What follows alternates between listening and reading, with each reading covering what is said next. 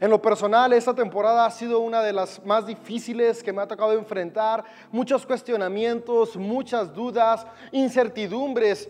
Y, si te soy honesto, a veces volteo a ver a mi alrededor y veo aún más dolor en otras personas. Y, y, hay días que sí me he sentido mal y digo, ¿cómo puedo estarme sintiendo en una temporada tan difícil cuando hay personas a mi alrededor experimentando otras circunstancias que son más complicadas a mi parecer?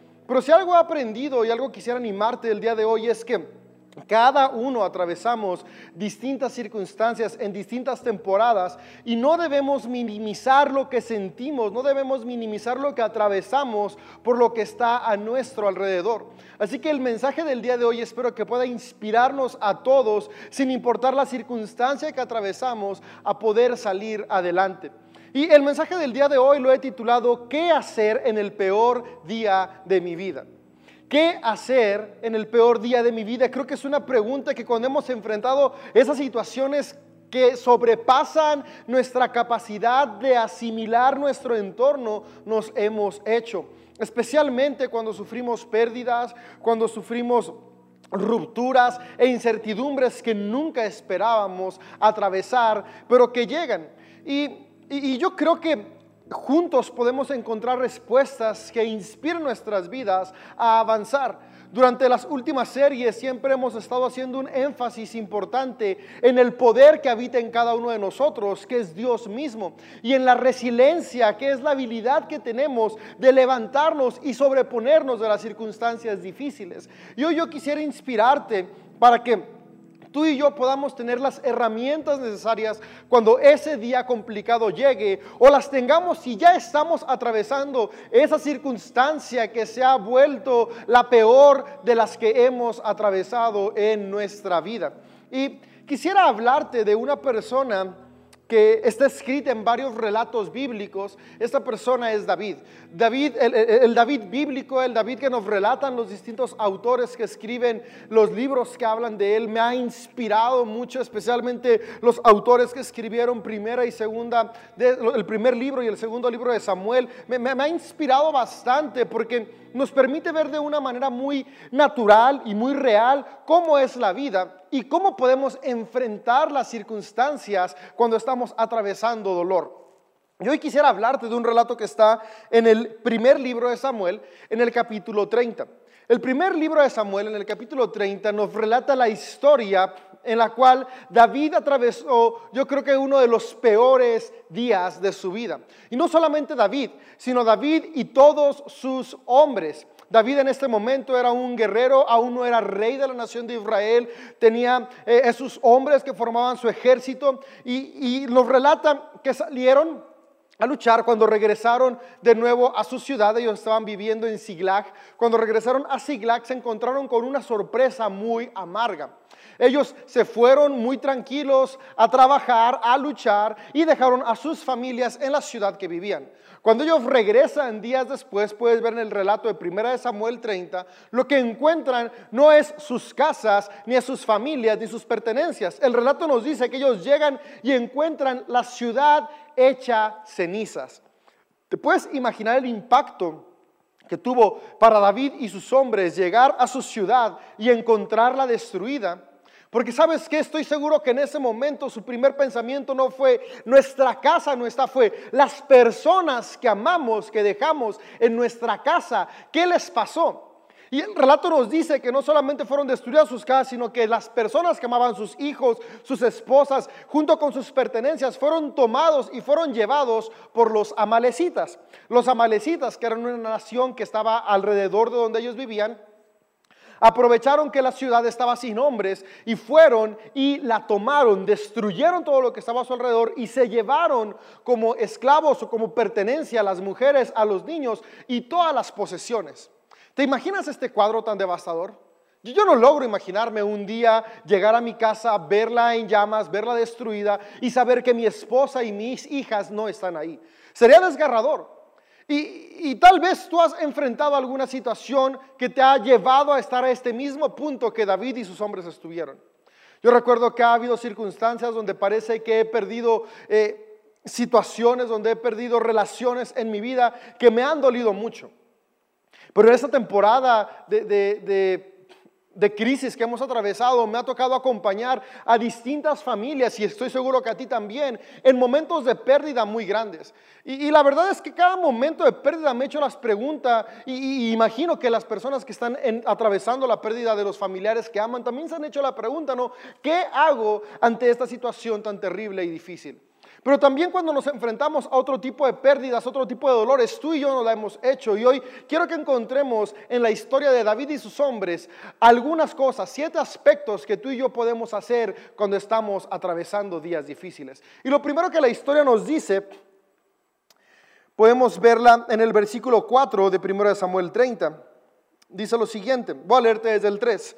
Cuando David y sus hombres vieron las ruinas y se dieron cuenta de que lo que les había sucedido a sus familias, lloraron a más no poder. Este versículo 4, primera de Samuel 34, es un versículo que tú y yo necesitamos aplicar a nuestras vidas. Dice, lloraron a más no poder. Y es que cuando atravesamos circunstancias difíciles, ¿qué es lo primero que vamos a hacer? Llorar. Sabes, no tenemos que ponernos máscaras de fortaleza, ponernos máscaras donde queramos pretender que todo está bien. No, somos seres con emociones, somos seres que sentimos, que nos dolemos. Cuando atravesamos circunstancias de dolor y de pérdida, se vale. Es más, no solamente se vale, es necesario llorar. El relato nos dice que lo primero que hicieron David y sus hombres fue llorar. Y llorar, fíjate cómo dice, llorar a más no poder. No es que sacaron unas lágrimas y ya, lloraron a más no poder. Un cuadro que, me ha tocado ver constantemente cuando hay pérdidas y que incluso me ha tocado que me digan cuando enfrento situaciones difíciles es, es no, pasa nada. Eh, no, no, llores, eh, mejor confía en el Señor. Y, y sí, sí estamos llamados a confiar, pero el primer paso no es ignorar lo que nos está pasando. Yo quiero animarte a que no ignores tus sentimientos, no ignores el dolor que hay en ti, déjalo que fluya. Y una de las mejores maneras de sanar, incluso a través de la psicología, ha comprobado que es dejar que nuestras emociones salgan y llorar. Llorar es sanador. Ciertamente he escuchado personas que dicen, no, pero es que cuando tienes a Jesús, Jesús limpia tus lágrimas. Apocalipsis 21 dice esto, ¿no? Que un día Él vendrá y limpiará nuestras lágrimas. Y sí, esto es cierto, pero no tenemos que olvidar que antes de que Jesús limpie nuestras lágrimas, Jesús llora con nosotros. En el relato de Juan 11 podemos ver cómo ante la pérdida de su amigo Lázaro, Jesús lloró.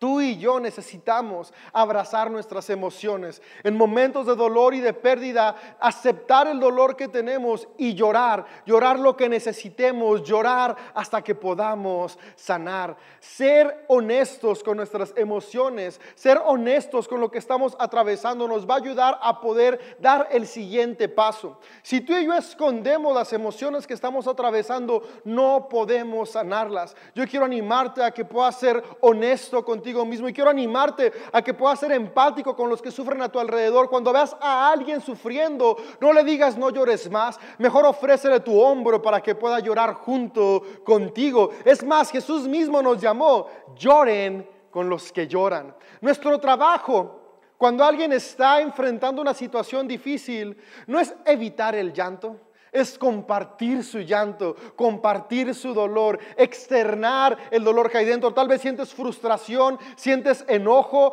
sientes incertidumbre por lo que estás atravesando. Puedes externarlo, sabes, Dios no se va a enojar porque estés enojado o molesto por una situación que no entiendes que atraviesas. Se vale ser honestos con nuestras emociones.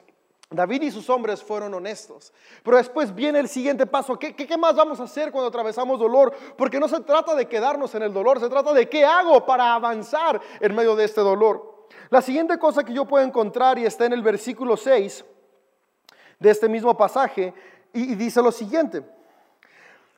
David ahora se encontraba en gran peligro porque todos sus hombres estaban muy resentidos por haber perdido a sus hijos e hijas y comenzaron a hablar sobre apedrear a David, acerca de matarlo, querían matar a David. Ahora, los hombres de David en este momento de dolor y en este momento de incertidumbre, de frustración, en este momento de amargura, se llenaron de resentimiento porque habían perdido lo que más amaban y ahora estaban buscando un culpable. Sabes, el siguiente punto que yo quiero decirte, cómo, cómo sobrevivir, cómo avanzar en el peor día de nuestras vidas, es abraza una actitud de perdón, no una actitud de resentimiento. Abraza una actitud de perdón y elimina el resentimiento. Y es que cuando tenemos pérdidas y dolor, una de las maneras en las cuales actuamos como defensa es a través de la culpa. Buscamos culpables. Estoy en esta situación porque X, Y o Z tuvo la culpa. Incluso llegamos a creer que nosotros mismos somos los culpables de las circunstancias dolorosas a nuestro alrededor. Y es que la culpa, siempre que vivimos en culpa, buscando culpables o culpándonos a nosotros mismos, e-, este sentimiento, el permitir que esto suceda, comienza a crear raíces de resentimiento y de amargura en nuestro corazón. Y tener amargura en nuestro corazón es muy peligroso porque comenzamos no solamente a descuidar, sino a romper relaciones que teníamos a nuestro alrededor que van a ser necesarias para que podamos salir adelante. Por ejemplo, los hombres de David estaban resentidos con David. David no se había llevado a sus esposas. David no se organizó con los amalecitas para que secuestraran a las esposas de sus hombres, para que se llevaran a sus hijos y destruyeran la ciudad. Incluso las mismas esposas, un verso antes podemos ver que las dos esposas de David también habían sido llevadas. Sí, dos esposas en la antigüedad. Ah, tenían mucha plata, mucho tiempo y tenían muchas esposas esas personas. Ah, también las mujeres de David habían sido llevadas. Sin embargo, cuando esos hombres permitieron que el dolor se apoderara de sus decisiones, comenzaron a buscar culpables y el culpable más cómodo y cercano que tenían era David y querían matarlo. ¿Cuántas veces tú y yo no hemos matado relaciones, tú y yo no hemos matado oportunidades, propósito o esperanzas que había delante por dejar que la amargura tome control de nuestras vidas? Cuando permitimos que la amargura se apodere de nuestro corazón y nos llenamos de resentimiento, nuestra vista se nubla y dejamos de ver las cosas como son y empezamos a verlos a través del lente del pesimismo y a través del lente de la desconfianza y no podemos ir avanzando. Yo hoy quiero animarte Sé que es difícil, pero no estás sola y no estás solo. Quiero animarte a que te determines a abandonar una actitud de rencor y comiences a abrazar una actitud de perdón, porque una actitud de perdón no está buscando culpables, una actitud de perdón está buscando los pasos para sanar. ¿Sabes qué? El único que puede permitirte avanzar y salir del día más difícil de tu vida eres tú con la ayuda del Espíritu Santo en ti. Por eso necesitamos soltar todo aquello que nos mantenga agarrados a otras personas. Sabes, por años yo he conocido personas y yo mismo he sido una de esas personas. Yo eh, eh, en mi vida, en mi infancia, atravesé una circunstancia muy complicada y dolorosa. Y durante más de 18 años mantuve una raíz de amargura y resentimiento hacia la persona que me dañó. Hasta que un día me di cuenta que esa amargura solamente me estaba dañando a mí. Y con la ayuda de Dios y de personas que me aman a mi alrededor, con la ayuda de, personas profesionales también es bueno y necesario si tú necesitas acudir a ayuda profesional, terapia profesional, ayuda mucho. Pude soltar esta raíz de amargura y ser libre. Porque cuando soltamos el resentimiento podemos avanzar y ver con claridad. Una actitud de resentimiento nos ata a otros y no nos permite salir de los momentos difíciles. Pero lo más complicado de tener una actitud de resentimiento es que después permitimos que la amargura se vuelva nuestra identidad. Sí, la amargura se vuelve nuestra identidad y ahora yo soy la persona que perdió, soy la persona que no puede, soy la persona que ya no tiene esperanza, que ya no tiene futuro, que ya no puede vivir, cuando en realidad tu identidad no está marcada por lo que te pasa, tu identidad está marcada por lo que tú eres, tú eres una hija, eres un hijo de Dios con un potencial increíble dentro de ti, sí, a pesar de las circunstancias difíciles. Ahora, no estoy diciendo que lo ignores, ya vimos que el primer paso es llorar, pero después de llorar, mantén una actitud de perdón. Perdónate a ti y perdona a los que están a tu alrededor. Pero el tercer punto es que no se quedó ahí, gracias a Dios no apedrearon a David. Y fíjate lo que dice el mismo verso 6 en la parte B. Pero David encontró fuerzas en el Señor su Dios. El tercer punto que quisiera compartirte, qué hacer en el día más difícil de mi vida, es encontrar fuerzas en el Señor tu Dios. No te olvides de que aún en el valle de sombra y de muerte no estás solo, el Señor está contigo, su vara y su callado te infunden aliento y Él está preparando una mesa aún delante de tus angustiadores. Esto mismo que ahorita te dije es parte del Salmo 23, escrito por David. David sabía que aún en medio de las dificultades más grandes de su vida, Dios estaba ahí con él. Yo quiero animarte a que tú puedas tener esta misma confianza, aún en medio de las dificultades más complicadas, en medio de este día, del peor día que has experimentado, Dios está contigo. Y yo quiero animarte a que tú y yo podamos hacer lo que David hizo, encontró fuerza en el Señor. Y esto me habla de algo que se llama autoliderazgo. Generalmente en medio de las circunstancias difíciles estamos rodeados de personas que nos aman, pero no siempre las personas que nos aman nos llenan de aliento. A veces parece que sus palabras nos desaniman más de lo que esperamos que nos animen. Sin embargo, en David podemos ver que él no se esperó a que alguien más lo animara, él encontró fuerza en el Señor. Tú tienes la capacidad de encontrar fuerza en el Señor, tienes la capacidad de autoliderarte, de autoanimarte, de auto empoderarte a alcanzar tu propósito. ¿Y sabes esto por qué es posible? Porque dentro de ti, dentro de cada mujer, dentro de cada hombre está el Espíritu Santo, está Dios mismo. Cuando buscamos dentro de nosotros ese poder que es Dios mismo en nosotros, podemos ser llenos de ánimo, llenos de expectativa porque sabemos que no estamos solos, pero por sobre todas las cosas, ese poder dentro de nosotros que es Dios es amor. Y cuando podemos ver ese amor, el amor nos fortalece, el amor de Dios nos restaura el amor de Dios nos levanta y nos empuja a seguir avanzando aún contra las dificultades. Yo quiero animarte, amiga, amigo que nos escuchas. Cuando atraviesas una situación difícil o si hoy estás atravesando una situación difícil, no estás sola, no estás solo. Dios está dentro de ti. Dios es amor y Él desea que experimentes ese amor y esa fortaleza. Levántate, tú puedes. Tú eres alguien que aún tiene un propósito para esta vida. Hay dolor, no lo ignoramos, pero no dejamos que ese dolor traiga raíces de amargura y resentimiento, sino que encontramos fuerza en el Señor. Y continúa diciéndonos el relato.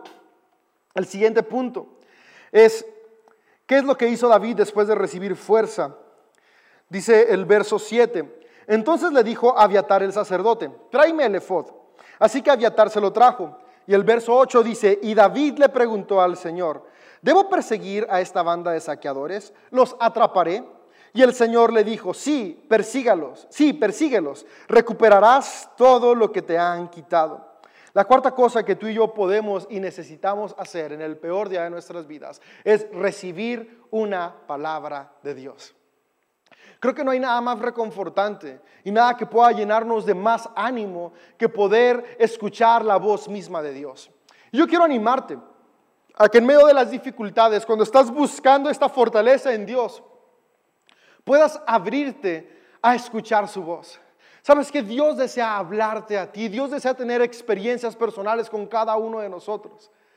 Solamente tú y yo tenemos que estar abiertos a escucharlo. Una de las mejores maneras en las que Dios nos habla es a través de nuestra conciencia, esa voz interna que todos tenemos. Desde hace varios siglos los padres de la iglesia, especialmente los padres de la iglesia ortodoxa, han dicho que la conciencia es el Espíritu Santo mismo en nosotros, hablándonos, guiándonos, dirigiéndonos. Yo quiero animarte a que hace un momento vimos en el punto 3 que tenemos que encontrar fortaleza en Dios. Y esta la encontramos cuando buscamos en, ese poder, en ese amor que está dentro de nosotros. y justamente cuando lo encontramos, Él siempre nos habla. Y yo quiero animarte a que puedas hacer de la meditación, la oración contemplativa, un hábito de tu vida. La oración contemplativa es ese momento en el cual podemos estar en un tiempo de quietud donde estamos recordando quién es Dios, qué es lo que Dios dice de nosotros y abiertos a escuchar su voz. Ciertamente en los escritos que conforman la Biblia podemos ver la voz de Dios, pero déjame decirte, los escritos que conforman la Biblia es lo que Dios le habló a otros hombres y mujeres que hoy a ti a mí nos inspiran. Y eso me encanta la Biblia, ¿no? Que, que, nos relata la experiencia de hombres y mujeres con Dios. Sin embargo, esa misma experiencia que ellos tuvieron, tú hoy la puedes tener con Él, porque Dios da palabras personales. Dios tiene algo único que te quiere decir a ti, que solamente va a ser escuchado si te das el tiempo para estar en su presencia. Y no hay nada mejor que darte el tiempo de esta oración contemplativa, porque su presencia está contigo en todos lados. No es que tengas que ir a un lugar o ir a otro lugar, es más bien darte el tiempo de ser consciente de que Dios está en ti y Dios está contigo. Dios está con nosotros. Y cuando nos damos el tiempo de ser conscientes de ello, podemos ser sensibles a escuchar su voz. Dios tiene una palabra única y específica para ti en los momentos de dolor. Cuando Dios te da esa palabra, puedes encontrar ánimo. Dios le dio una palabra específica a David. Sabes, David no fue a leer los rollos de los escritos de otras personas. No, David fue a buscar a Dios directamente para que Dios le hablara. Yo hoy quiero animarte.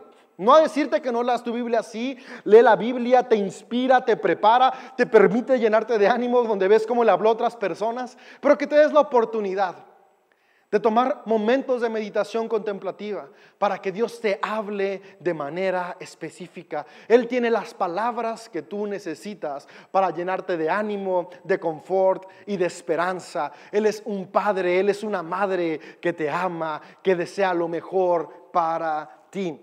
Damos una palabra. David tuvo esa palabra y esa palabra lo animó para hacer lo que venía adelante. Y es que el siguiente punto, después de que tenemos una palabra de Dios, después de que somos llenos de ánimo, es que vamos a pasar del llanto a la acción.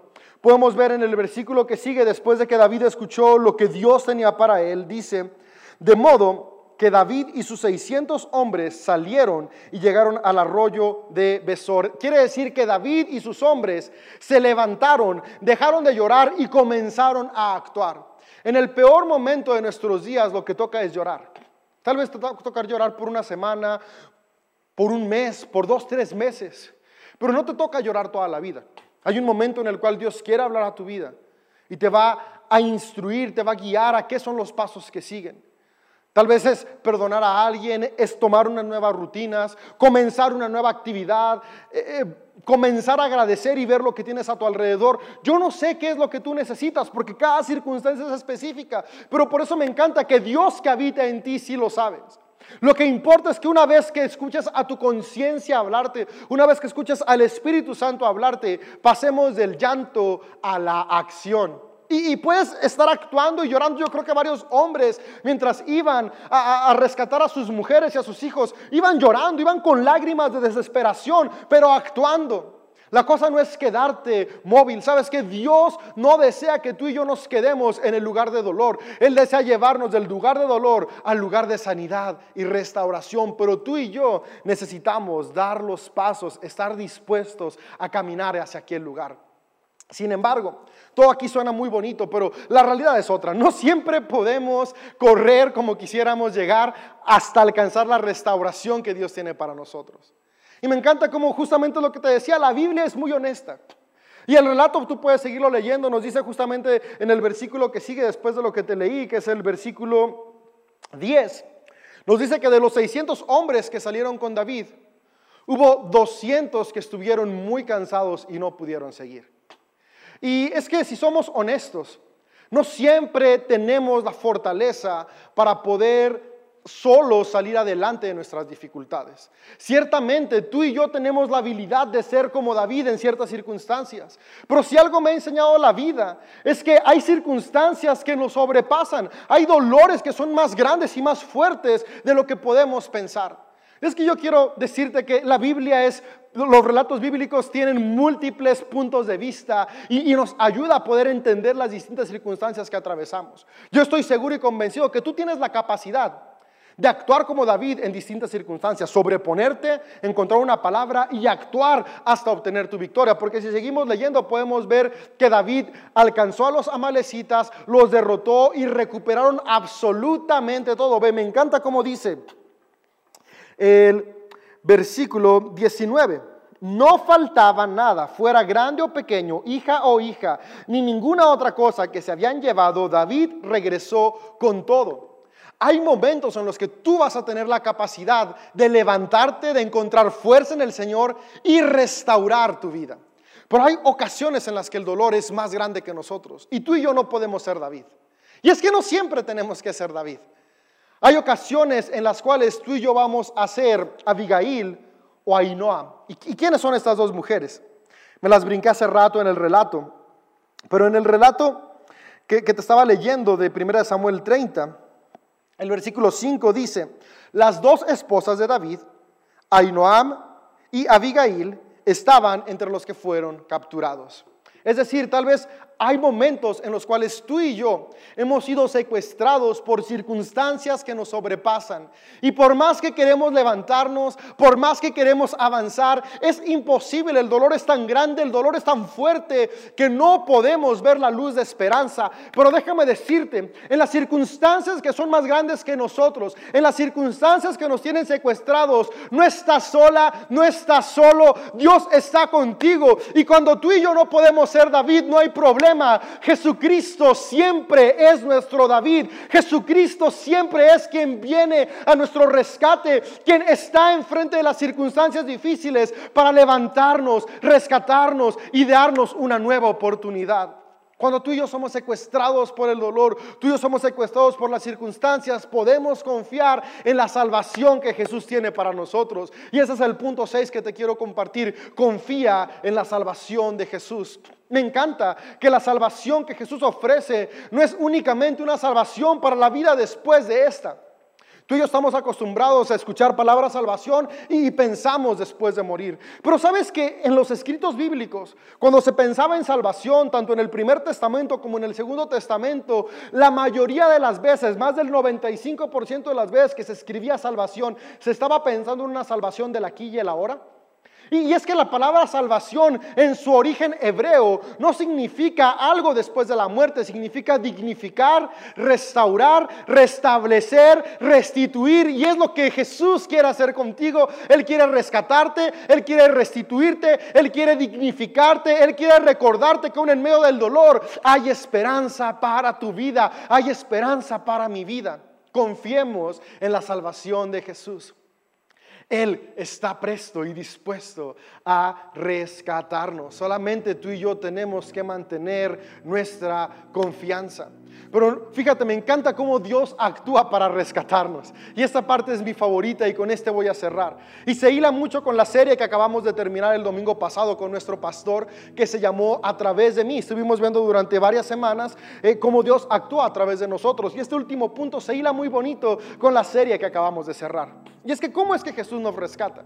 ¿Cómo es que mantener nuestra confianza en Jesús la vamos a poder ver en nuestro día a día? Y continúa diciendo el relato, si tú lees puedes ver que David se fue con 400 hombres y con esos 400 hombres rescató todo lo que habían perdido. Leímos hace un momento que hubo 200 hombres que no pudieron seguir. Y es que así como a veces somos secuestrados por el dolor, también hay ocasiones en las que nuestras fuerzas se terminan. Ya el dolor es tan grande que no podemos seguir más. Y así como estos 200 hombres decidieron quedarse junto al río, Tal vez hay momentos donde tú ya no puedes seguir avanzando y te detienes. Pero me gusta que David siguió con otros 400. Y cuando regresaron, dice el relato, que cuando llegaron al río, fíjate, quiero leértelo. Dice en el versículo 21, luego David ya recuperó todo, traen a las mujeres, a los niños, las pertenencias, el ganado, traen todo con ellos y dice, regresó al arroyo de Besor. Este arroyo es donde se habían quedado los 200 hombres que estaban cansados. Y se encontró con los 200 hombres que se habían quedado rezagados porque estaban demasiado cansados para seguir con él. Entonces salieron para encontrarse con David y con sus hombres. Y David los saludó con alegría. Me encanta la actitud de David. No los saludó con un desdén. No les dijo, hey, ustedes qué, bola de flojos. No, no, no. Los saludó con alegría. Y es que Dios, Jesús, Él nunca te voltea a ver como de, ah, ya te cansaste. No, no, no. Él siempre tiene compasión y Él tiene un corazón alegre cuando tú estás abatido o dolido. Y dice, pero unos alborotadores de los hombres de David dijeron, ellos no fueron con nosotros, así que no pueden tener nada del botín que recuperamos. Denle sus esposas e hijos y díganles que se vayan. Siempre va a haber personas egoístas que han avanzado más y quieren que eso que han logrado gracias a que han salido adelante sea solamente para ellos. Pero fíjate cuál es la actitud que Dios desea que tú y yo tengamos. Pero David dijo, no mis hermanos, no sean egoístas con lo que el Señor nos dio. Ahora tú podrías decir, pero si no fue el Señor, fueron ellos los que lo obtuvieron. Pero ellos lo obtuvieron porque pudieron recordar que el Señor era su fortaleza. Todo lo que tú y yo hacemos, Dios también lo hace, porque Dios está en ti y en mí. Y dice lo siguiente, Él nos protegió y nos ayudó a derrotar la banda de saqueadores que nos atacó. Compartiremos por partes iguales, tanto con los que vayan a la batalla como con los que cuiden las pertenencias. Me encanta esta parte. ¿Sabes qué? David está dignificando a estos hombres. E, ellos no se habían quedado a cuidar las pertenencias, se habían, se habían quedado porque estaban demasiado cansados, pero David está diciendo, ¿saben qué? No importa que estaban cansados, aun cuando estás cansado tienes propósito. Yo hoy quiero decirte eso, amiga y amigo. Tal vez hoy estás demasiado cansada, demasiado cansado porque el dolor te abruma. Y es válido. Déjame decirte acá en medio de ese dolor, Jesús te da propósito, Jesús te da esperanza. Aún en medio de las dificultades, Él tiene empatía contigo, pero también quiero decirte algo, Jesús nos llama a que todos los demás tengamos empatía con el dolido. La manera en la que Jesús responde y la manera en la que Jesús trae fuerza al que ya no puede más es a través de los que sí pueden, a través de los que tienen esperanza. Por eso yo quiero animarte, si tú estás cerca de alguien que está sufriendo, acompáñalo, camina con él, pelea con él, avanza con él, porque Dios quiere usarte a ti, quiere usarme a mí para que juntos traigamos restauración a aquel que está dolido. 400 hombres pelearon junto con David, pero 600 hombres disfrutaron del botín. Porque en Jesús siempre hay esperanza. Jesús siempre da fuerza al cansado y se las multiplica al que no tiene ninguna. ¿No puedes con tu dolor? Recuerda que hay personas a tu alrededor. En CEDO tenemos una frase y constantemente decimos, juntos es mejor. La vida no es para que la caminemos solos es para que la caminemos juntos. Y yo quiero cerrar con esto. Va a haber circunstancias en las cuales tú vas a poder pelear por ti. Pelea, pelea con todo, avanza, levántate, restaura, encuentra las palabras que Dios tiene para ti. Avanza hasta recuperarlo todo. Y es que, es que hay veces que, que tú y yo nos damos por vencidos porque es como es que hay cosas que no se pueden recuperar. ¿Para qué sigo peleando? Y sí, yo sé, hay cosas que no se pueden recuperar. Hay personas que amamos que no podemos recuperar. Hay posesiones que tal vez valoramos muchos que no vamos a poder recuperar. Hay posiciones que jamás volveremos a recuperar, relaciones que no volveremos a recuperar. Pero hay algo que siempre puede ser recuperado y siempre puede ser restaurado. Y esa es tu vida, es tu ánimo, es tu propósito. Y Dios desea restaurarlo hoy a través del poder que está en ti, pero también a través de las personas a tu alrededor que te demuestren su amor. Hoy tú y yo podemos ser alguien que necesita ese amor de Dios. Mi oración es que encuentres a alguien cerca de ti. Y si no encuentras a alguien cerca de ti, recuerda que en CDO siempre tendrás una familia para amarte y caminar juntos. Y hoy quiero animarte, si hoy tú no estás enfrentando una situación difícil, ¿por qué no luchas y peleas por aquel que sí la está enfrentando? Y juntos avanzamos, juntos florecemos y juntos podemos salir adelante aún del día más difícil y doloroso de nuestras vidas. Juntos somos mejores, junto a Dios y juntos unos con otros. Mi deseo es que juntos podamos seguir avanzando y juntos y juntas podamos salir adelante.